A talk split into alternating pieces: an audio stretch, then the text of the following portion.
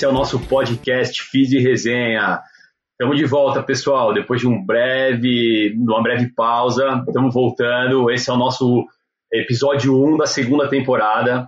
Uh, estamos voltando com novidades, no, novos quadros, mas sem perder a nossa essência, que é sempre bater um papo de forma informal, de forma tranquila, sobre saúde, esporte, tudo que envolve esse mundo, né?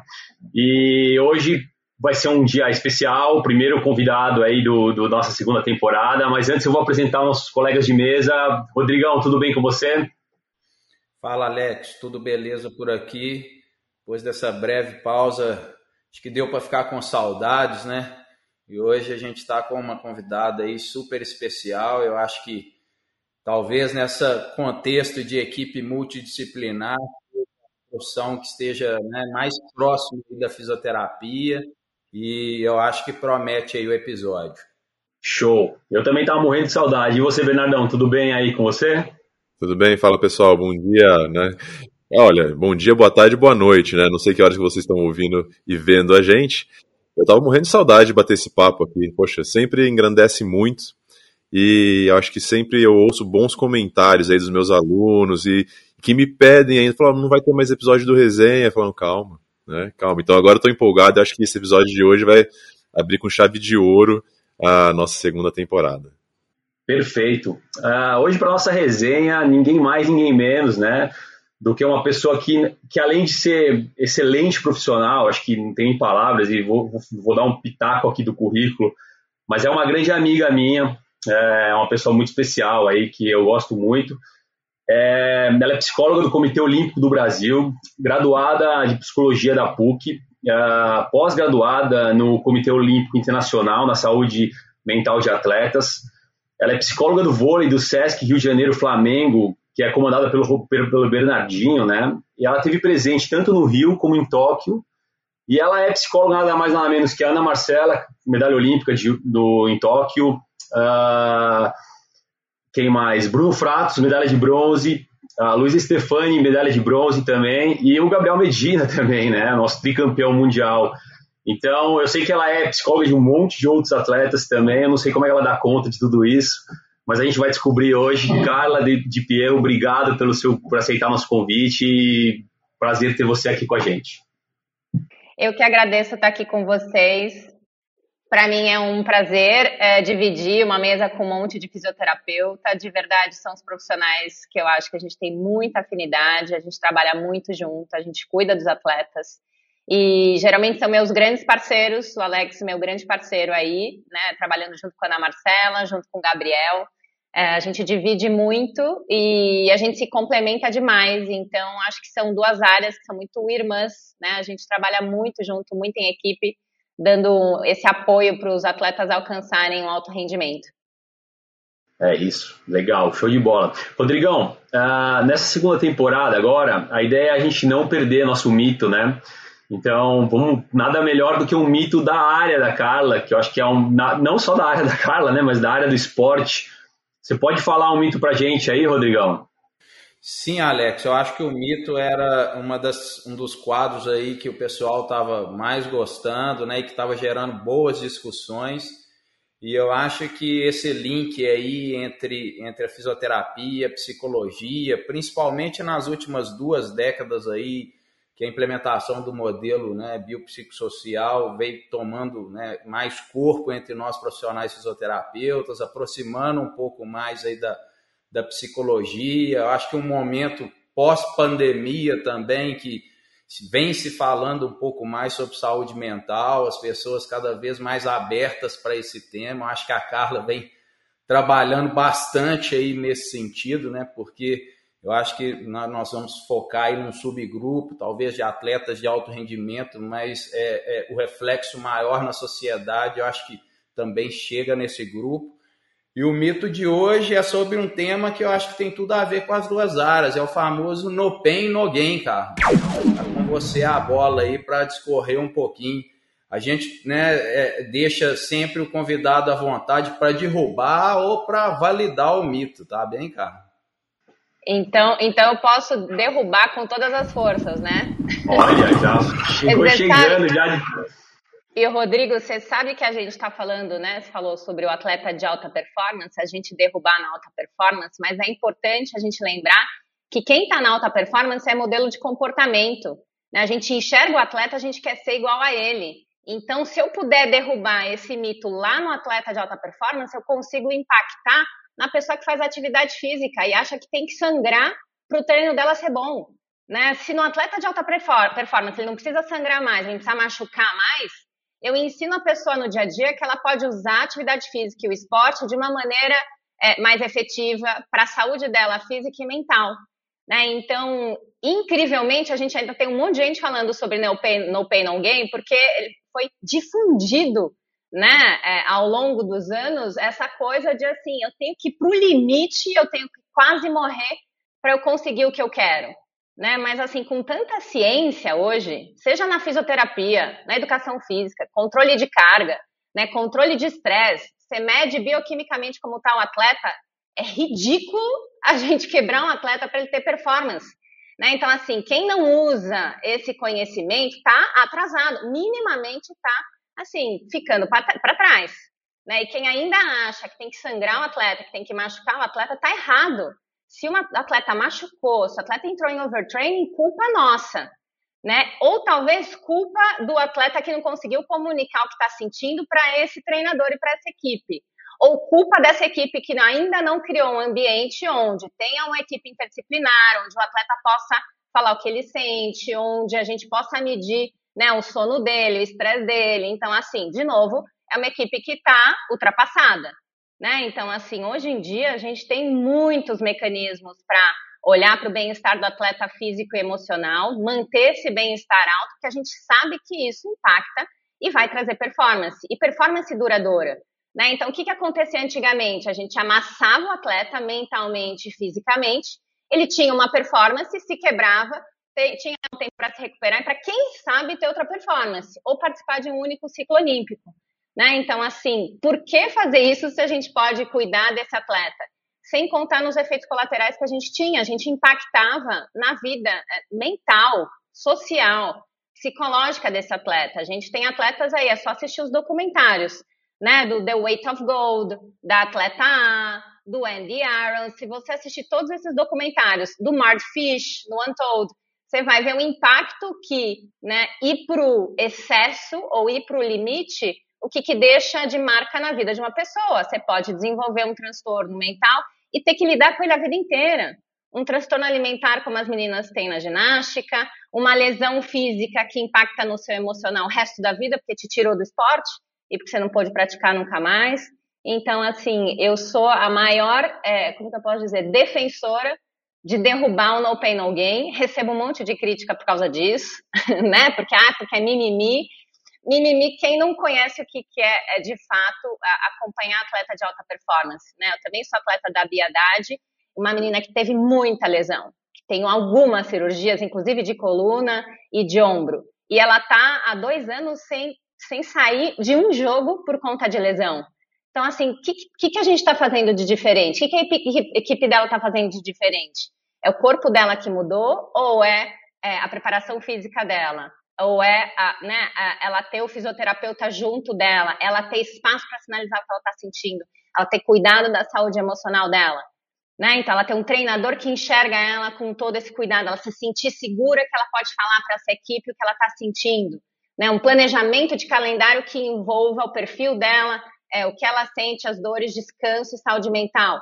Isso é esporte de alta performance, né? Quem ainda não está fazendo isso não não não está fazendo alta performance, né? Tá ali, sei lá, nos anos 80 ou talvez nos anos 90. A gente está em 2023, né? Então, o Comitê Olímpico Internacional tem um curso específico de saúde mental de atleta elite. Se eles têm esse curso é porque a gente precisa cuidar disso né, a gente trabalhar com atleta de alta performance. De novo, a gente está falando de alta performance, mas é isso que a gente enxerga quando vê esporte, é assim que as pessoas se espelham. E se a gente mostra isso na alta performance, a gente pode ensinar a pessoa ali no dia a dia, na relação dela com o esporte que ela gosta. O surf, a corrida, o crossfit. Show de bola. Perfeito, Carla. É, você foi falando aqui, foi me dando vários insights, né? Uh, eu estava lendo um livro agora, né, eu fiz uma viagem de, de, de, lazer agora, e eu estava lendo aquele livro de Nada Pode Me Ferir, do David Goggins. Eu não sei se vocês chegaram a ler esse livro, tá um super boom, assim. Alex, todos os meus atletas homens leram esse livro, eles trazem o livro para mim e eles descrevem o que. E assim, é muito louco. É muito louco é meio ridículo, assim, porque é isso, né? É um pensamento lá de 1970, de você tem que ir além, você só, só usa 40%, você tem que usar mais, você tem que ir mais. E o cara, e o mais engraçado, cara, desculpa te cortar, mas o mais engraçado foi uma parte do, do uma, um trecho do livro em que ele relata que ele foi fazer uma ultra de 100 km e que ele não estava preparado. Ele fez leg press antes, agachamento e não sei o que, porque ele era marombeiro. E aí ele relata que no final da ultramaratona ele estava urinando sangue e algum diarreia constante. E ele fala isso assim, orgulhoso, tipo, mas eu terminei a maratona, ou seja, ele entrou em rabdomiólise e ele nem percebeu. E ainda ele coloca no livro que ele não foi no médico, que ele foi para casa, porque ele falou: não, eu quero ir para casa, ou seja, eu sou forte pra caramba, entendeu? É uma mensagem meio cruel do livro, sabe? Eu entendo, ele é, acho que a mensagem do livro é que ele veio de uma, de uma família muito pobre, teve que transpor vários, várias dificuldades, usou o esporte a favor dele. Mas ele vem muito nessa batida de no pain, no gain, e é uma coisa que eu fiquei lendo e falei, nossa, a gente está lendo isso agora, né? E um cara pode estar tá lendo agora e achando que isso é legal, né? Mas, Alex, isso pega no, nos atletas, principalmente nos meninos, de um jeito tão impactante. Atleta olímpico, lê o livro e segue o David Goggins, assim, é, assim boa parte, estou falando sério. 50% dos meus atletas homens leram o livro, seguem os podcasts e seguem ele e falam: esse cara é incrível. Porque ele ensina né, essa questão da resiliência que bate muito com esse imaginário do que quer ser homem, o que quer ser macho, né? Que é aguentar até o fim, é urinar sangue. Esse cara nem sabe o que é rabdomiólise. E a maioria das pessoas que está escutando a gente que não é físico também não sabe. E olha a importância da gente passar conhecimento. A gente só está aqui derrubando no pain no gain porque a gente tem conhecimento de psicologia, de fisioterapia e de, né, e de um pouco de medicina e de preparação física. Né? Quem não tem esse conhecimento vai seguir o coach que vai dizer, vai até o fim sangrando. Porque o coach não sabe qual é a consequência do sangrar. A gente sabe. E a gente sabe que não precisa sangrar. Mas esse discurso, ele pega muito. E ele pega fácil e ele, ele, ele atinge um lado motivacional das pessoas, você fala, eu quero ser que nem esse cara. Olha tudo que ele conseguiu. Olha tudo que ele conquistou. A minha pergunta é, a que custo? Né? Que riscos? Que custo? Será que a sua história vai ser igual ao do David Goggins? Quantos não quebraram, né? Porque a gente está falando de uma história que deu certo, né? E as outras milhares que deram errado, né? Exatamente. E o que, que é dar certo? É terminar a maratona urinando sangue? Eu questiono. É que nem, é que nem a menina da ginástica olímpica artística da, dos Estados Unidos. Ela fala que ela não sabe se, se vale a pena aquela medalha que ela ganhou e que ela saltou com o pé quebrado. E que talvez se ela pudesse e tivesse espaço para decidir, ela não, tive, não teria saltado. Né? Então, assim, a que custo? Para quê? Né? Então, assim, uhul, tenho a medalha, urinei sangue, não posso mais correr. Assim, então, assim, é, é, é questionável. Todo mundo aqui é profissional de saúde. A gente está olhando também para a saúde. Isso não quer dizer né, não se sacrificar, não se dedicar, não suar pra caramba. É, é, né, a gente acompanhou a Ana Marcela ganhar a medalha de é ouro. É isso. E, e, não tem ninguém mais dedicado e que se, né, que é, se sacrificou tanto quanto a Ana Marcela. Ela merece aquilo ali. Né? Mas a gente, é, ela tinha o cuidado da fisioterapia, tinha o cuidado da psicologia, ela tinha o preparador físico do lado, ela tinha um treino específico para ela e ela tinha muita dedicação, muito esforço para alcançar aquilo que ela queria, mas né, não a custo é, de uma saúde mental ou de, da saúde é, física dela. É, eu acho que ela tinha uma, eu acho que acima de tudo tem uma medicina muito boa envolvida ali que pode controlar e, e levar você num limite que é um limite que a gente consegue controlar, né? Eu acho que esse é o grande ponto e por isso que uma equipe ideal tem uma psicóloga para poder ver se está passando esse limite emocional, tem um fisioterapeuta para ver se o limite físico, né? Que é o que a gente fala sobre carga e demanda, né, Bernardo? Que é quanto você consegue segurar da carga e demanda, que é onde o atleta quebra. Porque, pô, quando a gente fala de carga e demanda, nada mais é do que isso, né? é o cara que passa do limite e acaba se lesionando, né? Ou o cara que sobe demais a, a, a volume, ou principalmente a carga, de uma, de uma maneira que ele não está preparado, os tecidos dele não estão preparados, né? É, aí entra aquilo que a gente estava falando, né? Que na verdade né, que a gente sempre fala, né? O que machuca o atleta é o volume. Só que ele precisa colocar o volume de uma forma adequada dentro das características físicas, características biológicas e capacidades é, é, vamos chamar assim, de capacidades globais. Me corrija se estiver falando alguma besteira, cara, mas eu chamo de capacidades globais. É, é o link da parte bio, psico e social. Porque não adianta nada se eu não estou preparado, por exemplo, mentalmente, para eu socar carga no cara. Se eu não estou preparado fisicamente para eu mandar ver no volume. Agora, eu preciso entender se psicologicamente e fisicamente eu posso colocar esse volume. Isso vai interferir para o rendimento, vai inter interferir para a recuperação. Então são, é, eu estou achando fantástico esse ponto a gente a gente abordar esse ponto, porque são várias etapas de uma construção gigante para a gente chegar no resultado, né? E aí eu quero, já, já, bom, assim que a gente parar o mito, já estou pensando o seguinte, falar, é, entrar nessa parte como que é trabalhar essa parte da frustração do atleta, justamente por ele quebrar, por ele não atingir esse objetivo que era ele deu sangue aquilo, saiu vomitando da piscina, saiu urinando sangue após o treino, mas não atingiu o objetivo que ele quer, né? Eu acho que isso é uma coisa eu gostaria muito de abordar esse, esse assunto hoje também para a gente discutir. É, e, e levantando isso que você trouxe, né? Então, é, essa é a nossa questão, né? A pessoa urina sangue se machuca e ainda não chega no objetivo. Então, tem, esse, tem essa alternativa também, sendo que existe o caminho é, do controle, da auto, do autoconhecimento, de você fazer o ajuste de carga, né? E aí também tem, eu trabalho muito com atleta amador e eu tive a chance de ser atleta amadora por muitos anos, né? E o ambiente do atleta amador é assim, por que, que ele consegue ou não? Por que, que ele treina junto comigo e ele vai melhor e eu não vou? Né? E aí tem um monte de respostas para essa pergunta, né? Assim, quem foi você? Qual a sua história de vida? Qual é o seu DNA? Quando você fez esporte quando você era criança? É, o quanto que você trabalha e você descansa? Será que essa outra pessoa trabalha e, e ela consegue descansar mais que você? O quanto que você é estressado e lida só com as suas coisas da vida e a outra pessoa não? Então a gente vive nesse mundo onde a rede social faz a gente se comparar muito né? E a gente vai estabelecendo algumas metas, assim, muito pouco atingíveis às vezes. E pior, né? Às vezes as pessoas vão usando métodos para tentar atingir uma meta que supostamente o corpo dela e a vida dela não, não ajudam, né? Eu vou fazer uso de substância sendo atleta amador para atingir algo que supostamente né, é, meu corpo não seria capaz de atingir, né? E aí, uso de doping né, indiscriminado em alguns esportes, o que é uma pena, a gente vai perdendo o mais legal do esporte, que são os valores do esporte, né?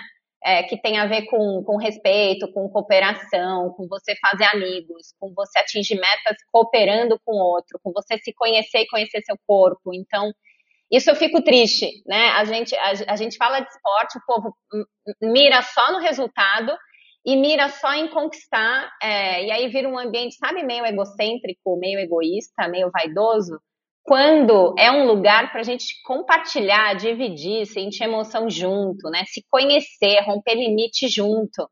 Muito legal dos atletas olímpicos é, que eu trabalhei em Tóquio, tanto Ana Marcela quanto o Bruno, eles fizeram uma medalha, uma réplica, entregaram para a equipe interdisciplinar, porque eles falaram, isso aqui é nosso, né? O meu esporte é individual, mas foi a gente, esse time, que alcançou isso junto.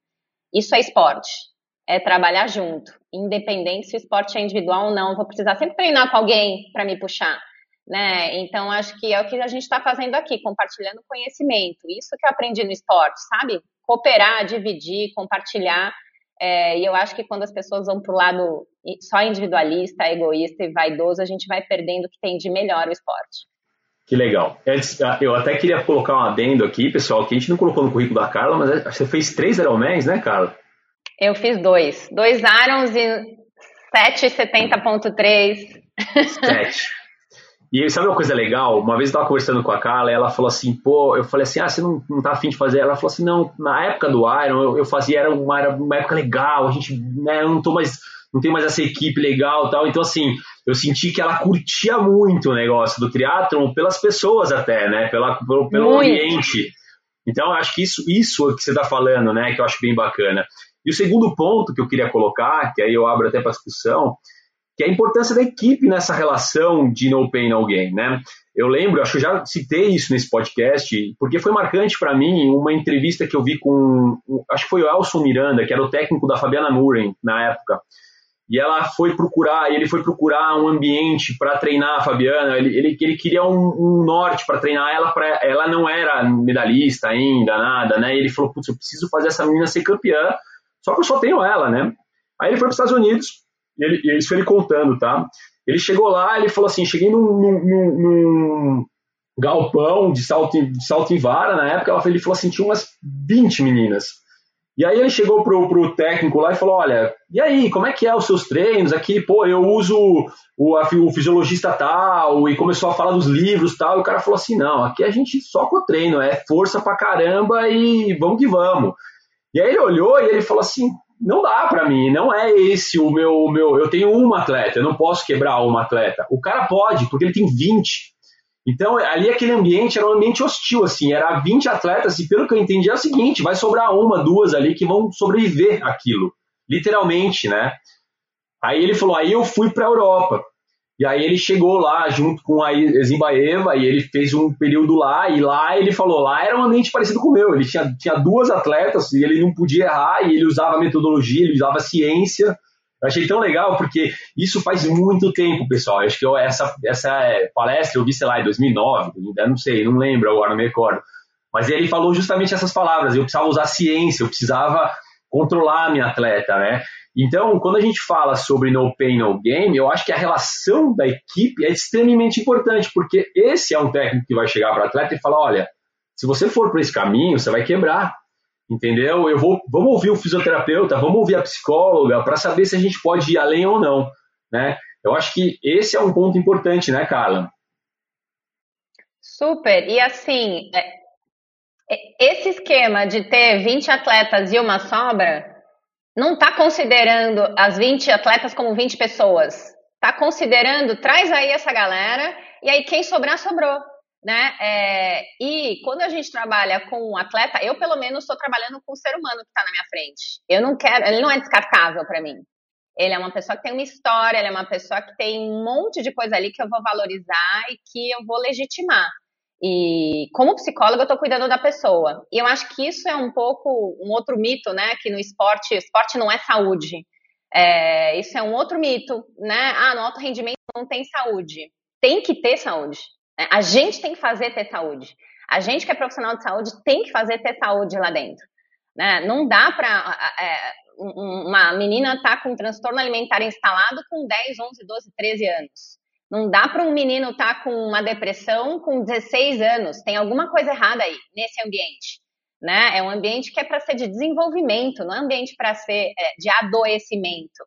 Então, como profissional de saúde, assim, é nossa obrigação manter esse lugar como um lugar onde tenha sim saúde. Vai acontecer casos, vai, a gente vai, a gente vai trabalhar na prevenção, mas vai ter caso que vai escapar. Né? A gente vai ter que cuidar de depressão, a gente vai ter que cuidar de transtorno alimentar, a gente vai ter que cuidar de transtorno de ansiedade, de é, transtornos do sono cada vez mais. É, e tudo bem, a gente tem que ter mão para isso, prevenir e quando aparecer, cuidar. Mas não dá para a gente aceitar que isso é normal. Né? É, pode ser comum, mas não é normal a gente ter transtorno mental no esporte. Perfeito. Rodrigão, você tá quietão aí, pelo amor de Deus. Não, perfeito. Eu acho que o mito aí já foi não só derrubado, mas revirado, né, inclusive. É, e a Carla né, deixou uma questão aí interessante na última fala dela, né? A questão da prevenção, que é muito abordada dentro da fisioterapia. Hoje a gente acaba tendo né, ferramentas e formas de, de avaliar esses possíveis fatores de risco, enfim. Eu queria saber um pouco disso na, na psicologia, né? Se existe é, uma abordagem, uma ferramenta, se tem como preparar o atleta, né? De, que está ali nessa linha muito tênue entre o alto rendimento, a produção e a dor, a lesão, se, se tem como prevenir, né, de é, como ele vai se comportar, enfim, se vier uma lesão no auge ali da performance, Como que isso é trabalhado dentro da psicologia? Carla, eu estendo essa pergunta, desculpa, eu só estendo essa é. pergunta para o atleta amador também, tá? Porque eu acho que o atleta amador hoje, ele tem uns atletas amadores que estão beirando esse profissionalismo, né? E aí eu coloco, desculpa, Carla, mas eu ainda coloco um pouquinho a mais. Vol, opa, voltou? Eu ainda coloco um pouquinho a mais, ainda vou puxar isso que o Rodrigo falou, que o Alex colocou, eu vou voltar naquilo que eu, que eu tinha comentado sobre a frustração, junto com esses pontos que eles colocaram. Uhum, tá. Se eu lembrar, eu vou tentar responder tudo. É, bom, em, em, primeiro lugar, eu acho que assim, para a gente conseguir prevenir né, as questões de saúde mental, a gente tem que considerar a preparação mental do atleta. Né? Então, assim, a fisioterapia já está inserida, né? O recovery no atleta já está inserido há muito tempo. Ninguém questiona, né? Ah, não, será que precisa do físio? Né? Precisa. Talvez algumas pessoas não tenham porque não tem todo o acesso e não tem o recurso para ter. Não, ninguém questiona se precisa ou não precisa de fisioterapia. Mas a gente ainda fala, ah, quem sabe esse atleta ia se dar bem se fizesse uma preparação mental, né? E, e é o que vocês estão falando, para a gente prevenir questões de saúde mental, esse atleta tem que estar tá fazendo preparação mental e ter uma psicóloga do esporte desde que ele é adolescente. Porque aí ele vai, ele vai aprender a, a identificar o que ele sente, é o que ele vai fazer com o que ele sente, a identificar pontos fortes e pontos fracos, como ele lida com a frustração e se ele se frustrar muito, como tolerar a frustração. Então, se a gente insere preparação mental e a psicologia do esporte na equipe interdisciplinar desde a adolescência, ao longo do desenvolvimento desse atleta, ele já vai ganhando recurso para ele se entender, para ele se compreender, para ele saber a hora que ele tem que buscar ajuda, para ele ter noção do que que, ops, isso aqui tá esquisito, tô sem motivação para treinar, tô começando a ficar meio sem prazer no que eu faço, meio triste, esse negócio já me explicaram que pode ser perigoso, pode ser uma depressão, eu posso estar entrando num overtraining, né? Então, assim, se esse atleta tem essa informação, ele vai buscar no lugar certo. E se a gente também quebra o estigma, estigma né, de que preparação mental não tem nada a ver com necessariamente doença mental, a gente está ensinando que, assim como ele treina a parte física, técnica e tática, ele pode treinar as habilidades psicológicas dele. Eu acho que esse é o primeiro passo para a gente prevenir, tá? A segunda coisa, e que eu trabalho muito com os, com os atletas, principalmente de alta performance, tem muito a ver com o que vocês fazem, né? A gente não bate na tecla do recovery. Não tem que fazer, não tem que descansar, não tem que comer, não tem que fazer liberação miofascial, é, entrar na banheira gelada e ir para quente. A parte mental a mesma coisa, né? Eles estão sob pressão, eles estão sob estresse. Cara, eu preciso do recovery mental né? Eu preciso também ter um momento que eu reabasteço a minha energia psicológica. Eu preciso dar risada, eu preciso descansar, preciso esvaziar a cabeça. Não dá para eu estar tá lá felizão na fisio, na bota de Normatec, fisioterapeuta tá lá soltando minhas coxas e eu tô aqui. Treino de amanhã, o treino de hoje foi ruim, o de amanhã eu vou perder. E agora? Cara, esse cara não tá recuperando. Ele, nem, nem o que vocês estão fazendo vai ter o efeito que vocês esperam se aqui na cabeça dele ele está ansioso, estressado, preocupado. Né? Então, boa parte do que eu ensino para os atletas hoje em dia é: tá lindo, você faz seu recovery é, físico, cadê a parte de mental recovery? O que, que você faz para desligar a tua cabeça? O que, que você faz para recuperar mentalmente? E aí a gente ensina as técnicas de recuperação, de recuperação, de respiração, de meditação. A gente vai buscar o que, que esse atleta faz que ele realmente recupera emocionalmente, fisica, é, fisicamente, socialmente, é dar risada com os amigos. Tem atleta de futebol que eu acompanho que ele fala, Carla, é jogar videogame online com os caras. Beleza! Né? Não é a melhor coisa ficar na tela, a gente sabe. Não é a melhor coisa jogar joguinho de tiro, a gente também sabe. Mas esse cara se diverte, ele não pensa no jogo, ele não está preocupado lá se a com a esposa e com o filho, ele tá com os parça jogando videogame. E isso é recuperação mental. Tá lindo! então, é, e, e, a gente, e o que, que a gente faz é ensinar para esse cara que esses 30 minutos, 50 minutos que ele ficou com os parça jogando videogame, ele tá recuperando emocionalmente. Entrou na, na, sabe? E aí, óbvio, não pode, não pode atrapalhar o sono, não pode atrapalhar a hidratação, alimentação, o treino ficou feliz, relaxou, esvaziou a mente, entrou no teu pacote de mental recovery. Né? Brincou com os filhos e se sentiu bem e relaxou, mental recovery. Namorou com a esposa, mental recovery. Né? Então, assim, precisa ter. E aí, a galera ainda faz concentração de atleta e mantém esses caras, sei lá, 15 dias fechado no hotel e acha que vai dar certo e vai dar bom. Como, como que esses caras estão recuperando mentalmente se eles não veem esposa, se eles não se divertem, se eles não trocam ideia? Essa galera pira, né? Então, assim, na, em 2023 a gente ainda usa algumas estratégias, deixando de lado coisas que a gente sabe que são importantes para os atletas, né? E o que, que esse atleta vai fazer, gente? Esse atleta que está concentrado ali, está no tédio. Vai buscar alguma fuga, não vai? Ele vai assim? escapar. Ele vai escapar. Não tem como, ele vai escapar, ele vai escapar de um jeito, ele vai trazer uma galera para o hotel. É, é, é, ser humano, não tem. A gente tem que ter os escapes. E se a gente considera isso já na preparação mental dele, né, quais vão ser os escapes, a gente não precisa ficar lá no, no controle, ah, o cara tá fazendo errado. Não, o cara tá só tentando gerenciar e equilibrar o estado emocional dele. É, é muito louco, né? Pode falar, Bernardo. Não, não só para pegar o link dessa parte do confinamento, né? Você vê vários experimentos são feitos em confinamento. Aí você pega, usa essa relação com, com os atletas e bota em confinamento. Acaba sendo um experimento social, né? É. O que eu, onde, eu, onde eu vejo mais dificuldade nisso, cara, é nos esportes coletivos, né? Porque eu fico pensando assim, como é que você identifica? Aí você tem questionários que você pode passar, porque eu fico pensando no esporte coletivo, como é que você faz para identificar que. Porque, assim, que nem você falou, tem um fulano que vai jogar videogame, tem o um fulano que a família vai ser o escape, mas tem o um fulano que a família não vai ser o escape, né? Vai ser mais estresse. E aí você fala, pô, você tem, sei lá, 15, 20 jogadores ali confinados e cada um vai ter um escape diferente, né? É, é, é, deve ser muito difícil esse, essa individualização dentro do esporte coletivo, por exemplo, né? É, e eu acho que é, tá aí a complexidade, a dificuldade do esporte coletivo, né? Muito mais gente. Uh, mas é isso. É, também no esporte coletivo, né? O meu trabalho é identificar, é saber quem é cada uma dessas pessoas e o que, que é o escape para cada uma delas. Cada uma delas ter o seu método de recovery.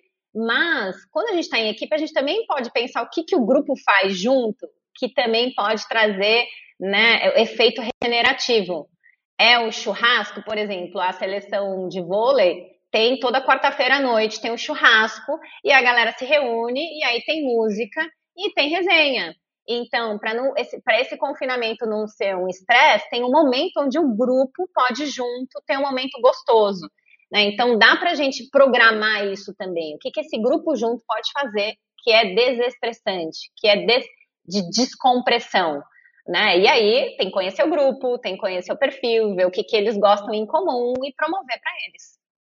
Legal. Então, na verdade, o seu trabalho dentro do esporte, assim, uma das coisas mais importantes é essa prevenção, né? Você identificar esses pontos e conseguir colocar isso para o atleta, né? Sim, e conseguir negociar com a comissão às vezes, e conseguir mostrar para a comissão o que é importante, né? Às vezes é catar o médico e o físio e falar, meu, precisamos falar com o treinador, porque isso aqui que a gente está vendo de resultado, né, está impactando no, nesse atleta, vai dar ruim em algum momento. Então, muitas vezes a gente se junta para passar uma informação para o treinador e conseguir alguns ajustes. Perfeito. Rodrigão? E aí ela colocou né, é, bem o que a gente pensa na posição do fisioterapeuta entre o médico e, e a psicologia, né, fazendo essa transição e aí a gente falou de prevenção e veio a dor, né? Veio a lesão. E aí é que eu acho que a fisioterapia, junto com a psicologia, é, chega bem próximo né, desse atleta. E aí eu acho legal a gente colocar o, o amador na história, né? De onde vem a, a, a, essa multidimensionalidade, todos os drivers aí psicossociais relacionados à dor, né? Hoje a gente já sabe que, né, que dor não é o tamanho da lesão, enfim, mas tem essa perspectiva subjetiva do, do, do, atleta, da pessoa que está vivenciando a lesão, de colocar uma classificação de gravidade ali, né? E isso às vezes é, é, vem junto com um sofrimento maior, com uma perspectiva de futuro assim mais é, é incerta. Né? É, a partir desse momento, Carla, como que vem assim um atleta que já vem com algumas crenças enraizadas? Isso é mais comum no esporte ainda, né? De que eu tô com uma lesão muito séria e ele julga muito ali a questão da, da, percepção de dor em cima de algumas crenças prévias dele. Eu acho que essa é a nossa maior dificuldade na fisioterapia, de ir trabalhando isso com o atleta. Mas a pergunta vem no seguinte: de qual é o momento a gente realmente levar essa demanda para psicologia e quando a gente, né, dentro da fisioterapia, é, é, consegue, até onde a gente consegue ir dentro da fisioterapia e quando a gente transfere isso para a psicologia em si. Uhum. É, é, é, interessante, né? Porque cada pessoa aprende a sentir dor de um jeito, né? A valorizar a dor de um jeito e usar a dor é, de um jeito ou de outro. Dor tem função também, né? Eu ganho atenção com dor, eu saio de situações estressantes porque eu posso estar sentindo dor ou estar machucada. Então, de uma maneira geral, eu acho que assim, o mais importante é a gente ensinar sobre dor e sobre a lesão para o atleta que está ali na nossa frente, né? Então, assim, essa lesão acontece assim assado, você está vivendo ela assim assado, é, ela tem esse tempo para ela recuperar, né? Então, assim, dando todas essas informações, se essa pessoa é, ela está emocionalmente, razoavelmente bem, ela vai acolher essas informações. Você tem um bom vínculo com ela, né, e ela se sente cuidada por você, ela vai evoluir bem, né? Agora, se não evolui bem, se essa dor continua persistente, se tem uma queixa que está ali e que está ampliada, não está conectada e ajustada com a lesão, aí vocês podem olhar e falar, hum, tem alguma coisa a mais aqui que já não é a minha alçada, porque o que a gente está fazendo, a gente está no caminho, mas não está dando o resultado que era esperado, eu pensaria no encaminhamento, porque pode ser que essa pessoa esteja hipervalorizando essa dor, pode ser que ela esteja vivendo outras coisas que promovam dor na vida dela, e aí pode ser até uma dor emocional, sei lá, estou frustrada com algumas coisas e potencializa, né, é, como ela está vivendo a própria reabilitação e tudo vai ficando muito mais difícil, né? Então, quando a coisa emperra, eu diria, na, no trabalho de vocês, eu diria que é hora de talvez encaminhar, porque aí não é só fisioterapia, né? Tem outras coisas acontecendo aí na vida dessa pessoa, né? É, e é isso, né? É, dor tem ganho secundário também, tem que ver se essa pessoa não está, é, de alguma forma, ganhando coisas com tudo isso que ela está vivendo, por mais que ela esteja sentindo dor, né? Às vezes tem, tem, tem atenção, tem o um cuidado especial que ela ganha, que ela nunca ganharia, né? Em outra, em outra situação. É, mas tem o inverso também, né? Sei lá, a pessoa achar que ela precisa sentir dor.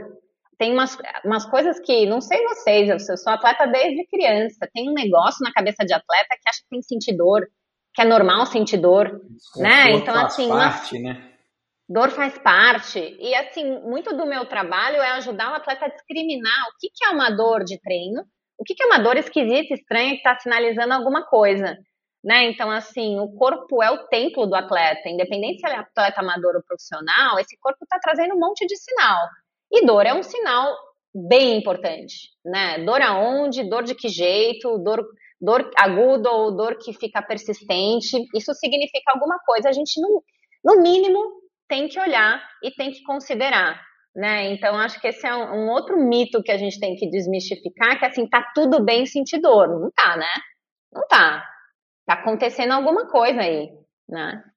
É, isso é engraçado porque a gente tem vários estudos que mostram, né, que um dos, um dos, um dos potenciais de lesão mais sérias é ignorar a dor por um, tempo do atleta, né? E é comum o atleta ignorar a dor.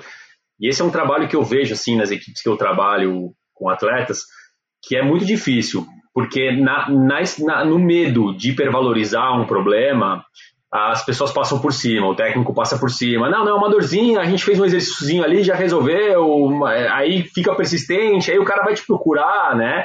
Eu passei por isso algumas vezes e isso, isso não é legal e é difícil, né? Eu acho que essa é uma das maiores dificuldades que eu tenho na hora de trabalhar com a equipe, porque é, a gente tem que também tomar cuidado com a hipervalorização, óbvio, né? Porque também não ficar botando foco, num, num, num talvez num desconforto, que nem você falou, mas ao mesmo tempo saber aonde procurar ajuda, né? E, ou talvez saber conversar de um modo muito mais simples para que isso não se torne, né? não precisa ser um, um, big deal em nenhum momento, na verdade, né?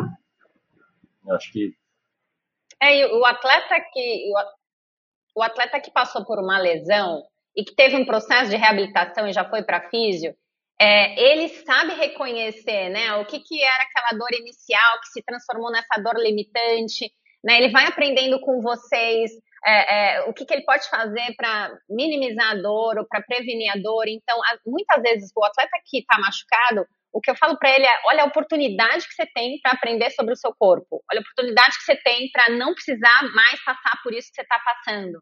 Né? Como que a gente pode prevenir? O que tipo de cuidado você pode colocar na tua vida para diminuir a chance de você se machucar, né? Então, e gente, assim, no alto rendimento, né, você vê os atletas todos fazendo treino de mobilidade, todos andando com seu rolinho debaixo do braço, todos fazendo o seu aquecimento, né? Então, assim, por que não ensinar isso para o atleta amador também, né? Antes era ridículo andar com rolinho, não? Eu lembro de falar para o meu filho usar o rolinho e falava, ai, frescura, mãe. né? Mas assim, você olha para o atleta hoje em dia, o comprometido, ele está fazendo exercício de prevenção, ele tem o seu elastiquinho, ele tem o seu rolinho, né? Porque ele já aprendeu que esse corpo precisa ser aquecido, ele precisa ser, né? É, preparado para ele é, treinar. É... Legal. Rodrigão, uh, você que eu vou, na verdade, eu vou fazer para você, Carla. A gente na Piso tem muita, muito mito, além, né? Você já falou do No Pain No Gain, mas assim, a, na parte esportiva, as crenças são muito maiores do que na, na vida real. Assim, eu, eu, eu, sinto que a gente ainda está é, um, um, pouco longe ainda na, na, na, parte esportiva do que a gente tem de ciência. Na psicologia você sente isso também. Uh, você sente que ainda tem, tem muita coisa que você vê ali no ambiente que você fala, nossa como isso está longe do que a gente deveria fazer, na verdade, ou não? Estou falando de ciência, tá? Do que a gente tem hoje de evidência, né? Uh, vou dar um exemplo, né? Sei lá, a gente tem algumas intervenções da fisioterapia que a gente sabe que cientificamente elas não, não têm eficácia, né? A gente não tem evidência sobre. A gente já tem evidências que não são eficazes, na verdade, e você vê em uma Olimpíada um cara utilizando nos Estados Unidos. Você fala, cara, como é que pode um cara campeão olímpico estar tá usando a uma, moda, uma né? que não, não faz sentido nenhum, né? Efeito placebo. Efeito placebo, né?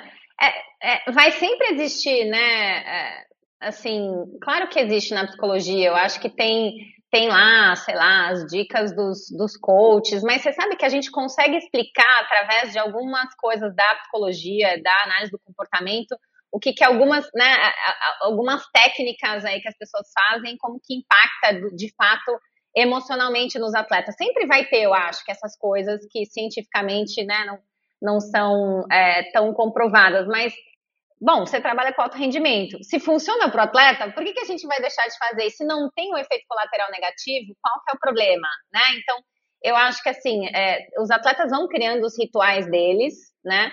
É, e eu acho que se eles estiverem abertos para fazer coisas novas e que são cientificamente comprovadas, melhor. Porque aí a gente vai ampliando o leque de repertório que esse atleta tem. Parte do meu trabalho com atleta é ampliar repertório emocional para ele para ele conseguir lidar com pressão, lidar com frustração, para ele conseguir se organizar e gerenciar a emoção e conseguir alcançar a medalha dele. Né? Eu, eu não preciso ficar mudando quem ele é, mas eu posso ampliar o repertório do que ele tem para fazer o que ele quer alcançar. Né? Então, eu trabalho, por exemplo, com o Gustavinho Borges, que nada 50 metros livre, e o Bruno Fratos, medalhista, nada 50 metros. Eles são completamente diferentes. Né? O Gustavinho não precisa ser o Bruno Fratos e fazer o que o Bruno Fratos faz para ele ganhar a medalha dele. Eu preciso olhar para a identidade dele, para o jeitão dele, para o padrão dele, e ele pode ganhar alguns repertórios a mais para alcançar o objetivo dele. Né? Então, é óbvio, né? Se ele estiver fazendo alguma coisa que eu acho que pode impactar negativamente, eu vou falar. Mas se, se o que ele faz faz bem para ele, tá tudo bem. Perfeito. Perfeito. Os famosos rituais, né, Rodrigo? essa a questão dentro da fisioterapia, né? O que a gente chama do efeito nocebo, né, Carlos? Se se está ajudando dentro dessa perspectiva placebo e não tem consequência negativa, ok. Mas a questão é quando isso pode gerar alguma repercussão a médio e longo prazo no sentido de influenciar o, o, o autogerenciamento, o autocuidado, uma dependência do profissional, né? Então, acho que isso é o que complementa um pouco esse raciocínio, né? É não ter essa consequência negativa, né? Enfim, Sim. de o cara tá fazendo uma ventosa ali, por que, que você tá fazendo? Ah, não, porque a minha musculatura tá presa e ela é sempre presa todo dia e eu sempre preciso fazer isso para me entrar na piscina, né? E o fisioterapeuta tem que estar tá aqui comigo sempre, enfim, né? Isso vai e virar aí, uma Sabe o que vira? Vira um negócio que a gente chama de comportamento supersticioso. Ontem eu atendi um menino que ele precisa fazer o sinal da cruz depois de todo ponto que ele joga tênis. E aí o treinador dele tá louco, fala assim: você tá louco que você vai fazer? Não é Deus que tá cuidando de você aqui, agora é você com você mesmo, né? Então assim, você imagina fazer o sinal da cruz depois de cada ponto. Esse menino não, vai ter uma hora que ele não vai conseguir jogar tênis, né? E você percebe que tem uma questão aí, a gente chama de comportamento supersticioso. Ele está acreditando que o sinal da cruz vai prevenir que ele não vai, que, que ele vai errar. Tá errado, né? Quem vai prevenir é o foco dele, é o treinamento dele, a técnica dele, né? Então é isso que a gente precisa ensinar para o atleta. A gente tem que cuidar com o comportamento supersticioso e no esporte isso é gigante, né? Tem ônibus que não pode dar ré porque o treinador acha que vai dar azar, né? É, exa exato, não é brincadeira, tá? E é treinador famoso. É treinador Excelente. famoso. Excelente. Dentro da fisioterapia, a gente chama de comportamento mal adaptativo. É o sujeito né, que envolve aqueles comportamentos de hipervigilância, medo e evitação de movimento, né? E aí é interessante ver que as duas coisas podem estar linkadas, né? Basicamente, Associado. fala Alex. E aí essa pessoa fica rígida, né? Essa pessoa que precisa desse, desse, desse ritual, dessa rotina que limita ele, né? Ela fica rígida mentalmente, ela acredita que ela só vai conseguir se ela fizer essa sequência de coisas. Esse comportamento supersticioso pode virar um toque, né? E se for um toque mal adaptativo, essa pessoa vai ficar limitada, diferente do Nadal, né? Que tem o toquezinho dele que está lá adaptado. Esse, esse, esse, é o ponto que eu queria chegar, porque a gente sabe do, do, do, potencial do ritual, né? A gente sabe isso da fisioterapia, a gente sabe isso na medicina, a gente sabe como o ritual é importante para as pessoas. A gente sabe que um fisioterapeuta que tem um ritual e que consegue transformar, e, e, isso pode ter um efeito muito benéfico para o paciente, né? Quando que é um ritual benéfico que é legal e quando vira um comportamento que a gente pode ter problema. Por exemplo, o cara pode fazer o sinal da cruz e ser um ritual dele e ser benéfico, ou não, entendeu? Porque isso eu vejo muito, assim, desde a minha época de nadador, nossa, eu, por exemplo, tinha o ritual do, do, do, do, próprio Cielo, eu batia no meu corpo inteiro já muito tempo atrás. E era um ritual meu, assim, eu batia no meu corpo e se eu não batesse era alguma coisa estranha, entendeu? É, ou antes do treino, antes de chegar na competição, algum ritual que você sabe que você faz sempre, talvez seja até um momento ali de, de, mind, de mindfulness, né? Que você está no momento presente ali fazendo aquele. Mas quando isso vira um, comportamento que pode ser um comportamento ruim, cara? O ritual é super importante. Atleta que não tem ritual e não tem rotina está perdendo uma parte importante da preparação mental. O ritual traz familiaridade, aumenta foco, né? O ritual ajuda ao processo de o que, que vem logo depois, né? Para que, que serve cada uma das coisas que eu estou fazendo. É super importante ter ritual em formato de rotina, né? O que, que é o problema? Quando essa coisa é tão rígida e tão fechada que se eu não faço um pedaço do ritual, tá tudo errado e não vai dar certo a minha vida.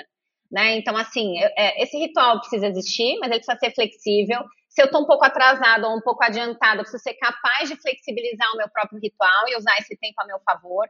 Né? E não é um ritual que ganha jogo. Né? É, é, é entender que aquele ritual aumenta a probabilidade de eu me sentir preparado para eu entregar a minha melhor performance. É isso, o ritual serve para isso, aumentar a probabilidade para entregar a minha melhor performance e me deixar preparado e pronto. Né? Ele não vai é, é, ganhar resultado, ele não vai ganhar jogo, ele não vai também te ajudar a perder né? Se você não fizer parte do teu ritual.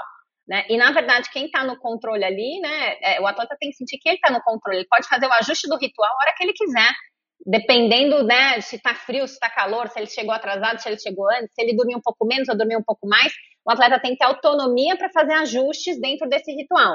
Aí a gente tem um ritual saudável, um ritual, né? Adaptativo. Show. Show, legal. Rodrigão, uh, a gente tem que fazer uma última rodada aí, pessoal. Nós estamos tá sendo super legal o papo, mas se a gente deixar aqui, a gente vai ficar horas e horas, né? Rodrigão, você quer falar alguma coisa, cara? Não, na verdade, é agradecer a Carla, né? O trabalho fantástico que ela faz, a disponibilidade de estar aqui com a gente. Né? Como eu falei várias vezes aqui, o trabalho da psicologia com a fisioterapia se complementam muito. É, quero mandar um abraço aqui também para a Laura Botelho, que é uma super fã sua, viu, Carla? Vem se destacando aqui em Minas é, dentro da psicologia do esporte, já, já fez alguma, alguns, alguns cursos aí com o seu grupo, nos, me ajudou aqui numa pauta prévia. Né? A minha esposa também é psicóloga, enfim. Dentro da clínica, a gente sempre procura fazer esse link e identificar quando esse paciente, principalmente os pacientes crônicos, precisam da psicologia por perto e cada vez mais a gente observa o, o, os resultados né, realmente concretos desse trabalho em, em, conjunto com a psicologia. Então é mais nesse sentido e, e deixar aberto aí para vocês é, é, finalizarem. Obrigado. Fernandão. Também eu queria agradecer já desde já, Carla. Eu acho que foi.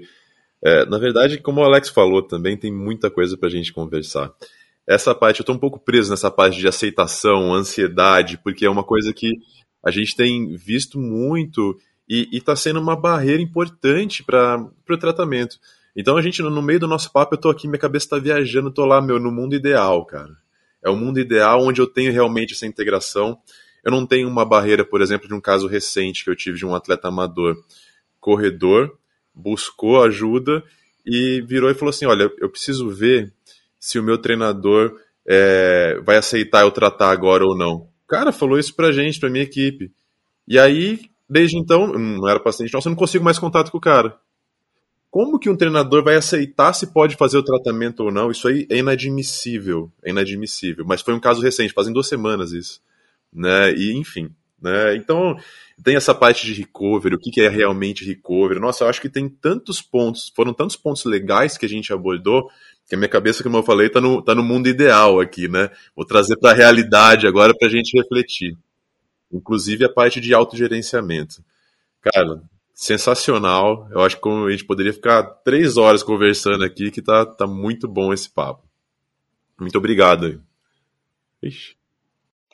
Eu, eu, fiquei, eu fiquei te devendo, você perguntou né, sobre tolerância e frustração, eu fiquei te devendo a minha a minha fala sobre isso, né? Se tem um lugar onde a gente tem que ser é, bom em tolerar frustração, né? É, é no esporte, porque só dá para ganhar um, né? Os outros vão perder. Então, assim, é uma habilidade super importante, independente da idade, é, lidar com tolerância à frustração, ser capaz de se auto-perdoar, né? Ser capaz de fazer uma avaliação do meu jogo, da minha prova, identificar pontos positivos e negativos, né? Porque aquele atleta que está sempre frustrado, né? É, é, talvez ele não esteja nem vendo o que ele está fazendo de bem feito e não está valorizando a parte que está legal. Muitas vezes os que se frustram mais são os que são mais autoexigentes e mais perfeccionistas, são esses os que sofrem mais do ponto de vista emocional, porque estão vendo sempre o copo mais vazio, né? Então, eu acho que aí está uma, uma habilidade importante de treinar também, é, a parte mental, que é aguentar a frustração, tolerar perder, tolerar né, é, o desconforto. É, eu, eu, eu, eu, quando a gente fala da tolerância do, do, do, perder, né, eu lembro sempre do tênis, né? Porque eu acho que o tênis tem um número impressionante, assim, acho que a partir do top 10, eu acho que você perde mais do que ganha, né? É uma coisa bem cruel mesmo, assim. Você, você tem que aprender mesmo a perder e entender que vai fazer parte, porque talvez você vai perder mais do que ganhar na sua carreira, né? É, acho que esse, esse lidar com isso.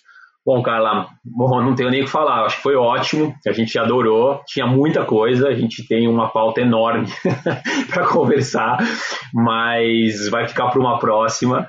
Uh, agradeço muito seu, seu, seu, sua disposição de estar aqui com a gente, né? Porque eu sei que sua agenda é apertada, você dá conta de um monte de coisa aí. E obrigado, obrigado mesmo. Uh, valeu mesmo. Você tem alguma coisa para falar ainda? Tá tudo tranquilo? Eu queria agradecer o convite. É, poder estar aqui com vocês, dividir conhecimento. Eu sei que a gente tem um monte de afinidade, pensa um monte de coisa parecida, apesar das nossas áreas serem diferentes, a gente se complementa muito. E é isso, é isso. Ah, deixa eu fazer a propaganda do meu livro. É, antes de você fazer a propaganda do seu livro, então, a gente vai ter um quadro novo que eu estava esquecendo já aqui. O nosso primeiro episódio da segunda temporada é novo. Eu queria, a gente vai colocar um dica, né? Então, eu queria, queria que o nosso convidado se indicasse alguma coisa, nosso convidado, entendeu? Carla, por favor deixa eu indicar o meu livro, que é o Léo, uma história inspirada em né, é, histórias reais. É, a gente fez o livro, eu junto com outros dois psicólogos, o Eduardo Silva e a Fernanda Tartalha. É uma história fictícia, né? Mas a gente entrevistou o Albertinho, a gente entrevistou Vanzella, vários, vários atletas olímpicos para montar a história de um né, nadador olímpico desde a infância até a transição de carreira. E aí conta aí um pouquinho sobre como que é ser atleta de alta performance, como que é a vida desse atleta, como que entra a preparação mental, como entra a, lesão e todas as outras coisas que um atleta vive. Então, quem quiser é, ler, é, o nome é Léo e, bom, tá à venda em todas as, as livrarias aí. Eu já li, é legal pra caramba, pessoal. Vale muito a pena. Valeu, galera. Obrigado aí. Vamos para uma próxima aí. Valeu. Valeu. Tchau, gente.